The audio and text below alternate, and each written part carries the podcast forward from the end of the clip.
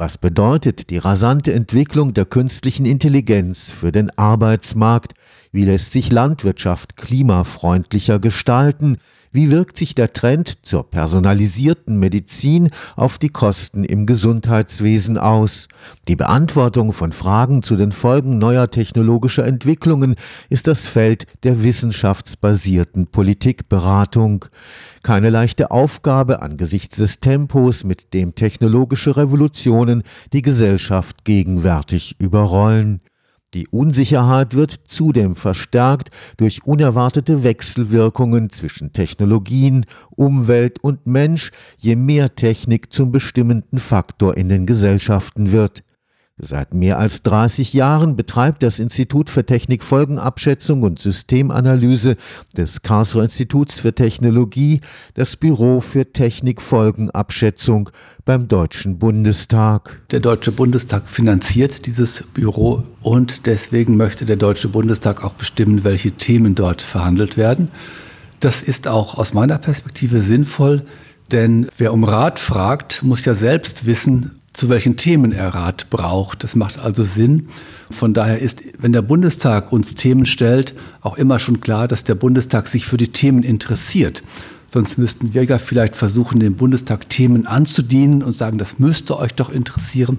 Aber wenn der Bundestag das von sich aus tut, dann braucht man das nicht mehr. Seit 2002 leitet der Karlsruher Technikphilosoph Professor Armin Grunwald das Büro für Technikfolgenabschätzung beim Deutschen Bundestag, kurz TAB.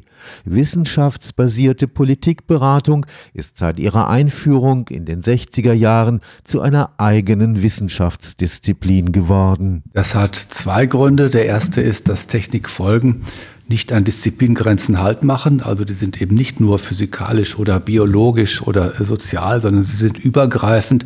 Und deswegen braucht es eben auch eine übergreifende Disziplin dafür. Und der zweite Grund ist, dass Technikfolgen nicht nur Folgen der Technik sind. Sonst könnte man ja sagen, es sind die Ingenieure die Experten dafür, sondern Technikfolgen entstehen dann, wenn Mensch und Technik, Technik und Gesellschaft in Interaktion kommen, in der Wirtschaft, im Gebrauch, in Infrastrukturen, wo auch immer. Und das heißt, die Technik alleine ist es nicht, man muss auch immer die gesellschaftliche Seite mit in Betracht ziehen. Im Auftrag der entsprechenden Bundestagsausschüsse erstellt das Büro für Technikfolgenabschätzung regelmäßig Monitoring-Berichte zu aktuellen technologischen Entwicklungen. Monitoring, das ist ein Teil unserer Berichtsformen. Das sind diejenigen, die beobachten, was sich in Wissenschaft und Technik tut und das Parlament immer wieder zu bestimmten Teilfragen dann auf den aktuellen Stand bringen. Das sind noch nicht die eigentlichen Projekte der Technikfolgenabschätzung, die gehen stärker in die Zukunft. Was wird aus Wissenschaft und Technik kommen in den nächsten Jahren und auf welche Weise kann dies politische Handlungsfelder betreffen? Da wird es ja erst für die Politik interessant. Angesichts des rasanten technologischen Wandels ist es für die Politik wichtig, von den Technologiefolgenforschenden eine möglichst weit in die Zukunft reichende Vorausschau zu erhalten. Zu dem Zweck haben wir vor einiger Zeit bereits eine Früherkennung installiert, auch mit unseren Partnern dort in Berlin, ein Horizon Scanning, wo mit auch datenbasierten Maßnahmen, Methoden untersucht wird, welche Themen sozusagen sich möglicherweise erst für die Zukunft abzeichnen. Dass wir also in der Lage sind, den Politikerinnen und Politikern Themensätze, Themenportfolios zur Verfügung zu stellen, wo die sie dann sagen können, ah, das ist besonders interessant, das finde ich jetzt für meine Partei wichtig, wie auch immer. Und das sind dann oft Themen, die sie noch nicht selber kennen. Also das ist genau dieses vor die Welle kommen, was wir auf diese Weise auch versuchen. In den Anfängen der wissenschaftsbasierten Politikberatung gab es einen großen Optimismus, was die Möglichkeit einer wissenschaftlichen Prognose künftiger technologischer Entwicklungen betraf. Heute sieht Professor Grunwald die Aufgabe mehr in der Entwicklung von Gestaltungsoptionen für mögliche Zukünfte. Man hat damals in der Tat geglaubt, man könnte mit immer mehr Daten, besseren Modellen und schnelleren Computern irgendwie auch gesellschaftliche Dinge sehr gut vorhersagen. Das hat sich nicht bewahrheitet und da bin ich sehr froh drüber. Das sagt letztlich nur aus, dass wir in einer nicht vorherbestimmten Welt leben, sondern in einer Welt, wo die Zukunft der nächsten 10, 20 Jahre davon abhängt, was wir machen werden. Und das weiß man halt heute noch nicht. Von daher ist die Technikfolgenabschätzung heute weniger prognostisch ausgerichtet, also auf strikte Vorhersagen, sondern mehr offen, was die zukünftigen Entwicklungen betrifft. Szenarien zum Beispiel sind ein vielfach genutzter Ansatz. Und dann geht es nämlich darum, die Zukunft zu gestalten mit dem Wissen, was wir bereitstellen können über mögliche, plausible, wahrscheinliche Technikfolgen, kann man dann überlegen, welche Zukünfte, welche Entwicklungen, Innovationen wollen wir denn und unter welchen Bedingungen wollen wir die, was brauchen die für gute Rahmenbedingungen und so weiter. Also die Technikfolgenabschätzung hat sich von einem Prognoseinstrument jetzt mehr zu einem Gestaltungsinstrument entwickelt. Professor Grunwald ist überzeugt, dass die Technologiefolgenforschung trotz der veränderten Zielrichtung Risiken frühzeitig markieren kann. Das muss sich nicht widersprechen. Ein Frühwarnsystem sagt ja zum Beispiel nichts darüber aus, dass eine bestimmte Katastrophe passieren wird, sondern sagt nur, dass sie möglich ist. Oder mit dem Fachausdruck, dass unsere Gesellschaft vulnerabel ist in irgendeiner Hinsicht Richtung Pandemie oder Stromausfall oder Internetausfall oder ähnliches, also verletzlich. Und dann ist es eben an der Sache der Politik zu überlegen, welche Strategien gibt es, um die Resilienz, die Widerstandsfähigkeit unserer Gesellschaft gegenüber unerwarteten Störfällen, sage ich einmal, zu vergrößern. Und dafür können wir durchaus Handlungsoptionen entwickeln. Das haben wir ja vor gut zehn Jahren für den Fall eines längerfristigen Blackouts gemacht. Das gilt immer noch als ein Paradebeispiel für eine gute Studie. Dennoch sind unliebsame Überraschungen niemals auszuschließen. Wer hätte noch vor wenigen Jahren gedacht, dass der Gebrauch von Social Media zur politischen Polarisierung der Gesellschaft führen könnte? Es gibt überraschende Entwicklungen, die sich aus dem Zusammenwirken von Technik und Menschen ergeben. Dass jetzt demokratiegefährdende Entwicklungen eingetreten sind im Zuge des Internet, kann man ja nicht der Technik in die Schuhe schieben sozusagen, sondern es sind Menschen, die mit der super Technik auf eine Weise umgehen, wie man das vorher nicht gewusst hat. Was wir immerhin getan haben in der Technikfolgenabschätzung, wir haben sehr früh schon Anfang des Jahrhunderts, kann man sagen, gewarnt. Es gab damals eine hohe Euphorie, das Internet würde jetzt zu einer globalen Demokratie führen, kein Diktator könnte mehr überleben. Alle könnten kommunizieren weltweit in einem globalen Dorf ohne Hierarchie. Da haben wir schon gewarnt, so einfach geht die Sache nicht, denn das Internet hat das Potenzial, so etwas zu ermöglichen. Aber ob das Potenzial mal zu einer Realität wird, darüber entscheiden die Menschen, die es nutzen. Und da wissen wir ja eigentlich, dass Menschen nun ja so und so handeln und eben nicht einfach auf der guten Seite nur operieren. Mit steigender Abhängigkeit der Gesellschaft von technologischen Entwicklungen steigt auch der Komplexitätsgrad des Ineinanders von Technik und Gesellschaft.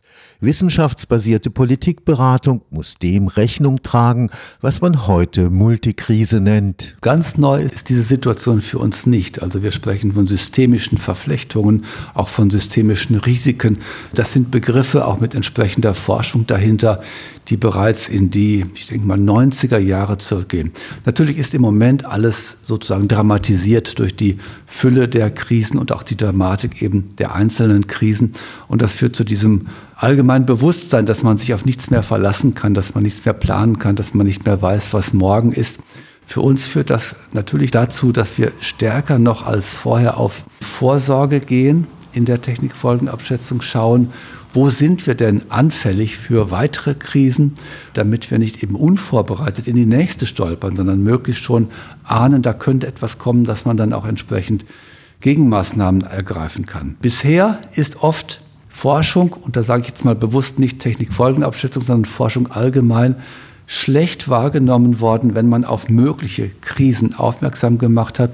Beispielsweise hat das Robert Koch Institut ja bereits vor knapp zehn Jahren die Pandemie, die wir jetzt hatten, ziemlich gut in einem Szenario durchgespielt, aber es wollte keiner hören. Im Moment ist die Bereitschaft zum Hören größer als vorher. Damit die Politik auch verstehen kann, was sie von der Technikfolgenabschätzung hört, ist neben der Multidisziplinarität der Analysen auch ihre allgemeine Verständlichkeit unverzichtbar. Deswegen spielt Sprache auch bei uns in, im Büro für Technikfolgenabschätzung eine große Rolle.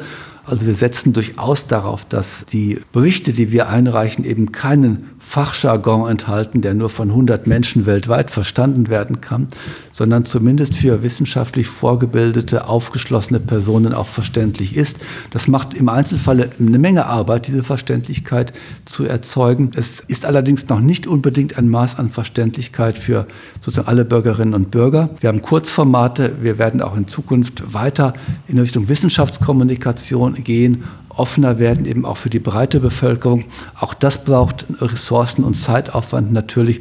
Ich bin aber überzeugt davon, dass das eine gute Investition ist, weil die Wissenschaft ist ja Teil einer großen Gesellschaft und sollte deswegen nicht in ihrem Elfenbeinturm nur verstanden werden. Am Ende stellt sich die Frage, wie sehr hört die Politik tatsächlich auf den Rat der Technologiefolgenforschenden? Sollten ihre Expertinnen nicht besser gleich auch die politische Umsetzung übernehmen? Ich halte uns Wissenschaftler und auch uns Kolleginnen in der Technikfolgenabschätzung nun überhaupt nicht für die besseren Politiker.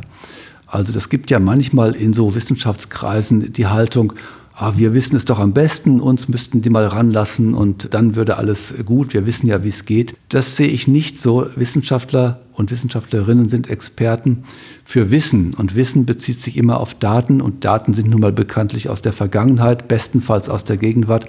Wir haben keine Daten aus der Zukunft. Die Zukunft ist eine Gestaltungsaufgabe und das Mandat für Gestaltung das hat die Politik im Wesentlichen in Zusammenwirken natürlich mit anderen wie auch Wirtschaft und Zivilgesellschaft und so weiter.